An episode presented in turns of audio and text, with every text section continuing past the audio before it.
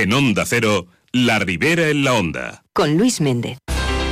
La prevención y el mantenimiento son las mejores recetas para conservar tu salud oral. Planteanos tus dudas en alcira.onda0.es. El equipo de Clínica Faust Dentistas te espera todos los miércoles sobre la una y media en La Ribera en la Onda.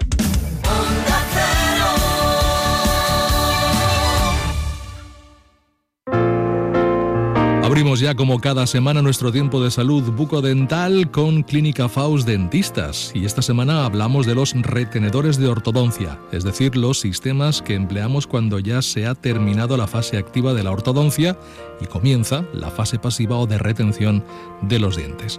Para ello hablamos con el doctor Ignacio Faust, que es doctor en odontología, profesor asociado de la Universidad de Valencia y máster de especialidad en ortodoncia. Doctor Faust, buenas tardes. Hola, ¿qué tal? Buenas tardes. Un oyente nos pregunta precisamente sobre esto. ¿Cuánto tiempo debe llevar su retenedor de ortodoncia? Bueno, precisamente el tiempo de retención, exactamente igual que el tiempo, como bien has explicado, de fase activa, es decir, cuando llevamos los dientes o los alineadores transparentes, pues el tiempo de retención también va a depender evidentemente de las características de nuestra maloclusión o de las características de eh, la posición que tuviéramos en los dientes. Por tanto, nuestro ortodoncista en principio debería guiarnos sobre, sobre nuestro caso en concreto. ¿Qué tipo de retenedores de ortodoncia hay, doctor Faust?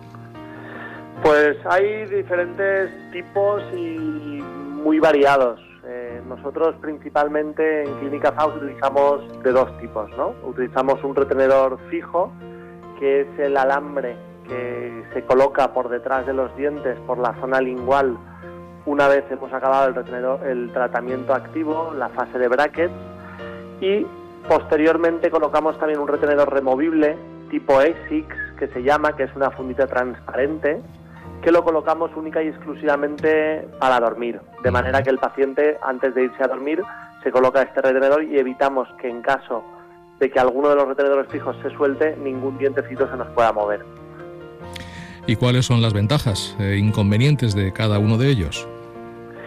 Bueno, el principal inconveniente de los retenedores fijos es que en ocasiones pues se pueden soltar. Eh, en este caso lo que deberíamos hacer es acudir a nuestro ortodoncista y en un bueno, en un breve espacio de tiempo nos lo, nos lo pueden volver a colocar.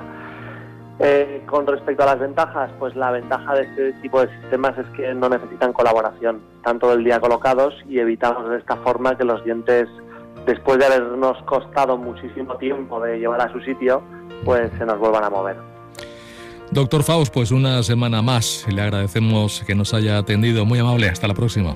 Muchas gracias a vosotros. Un saludo.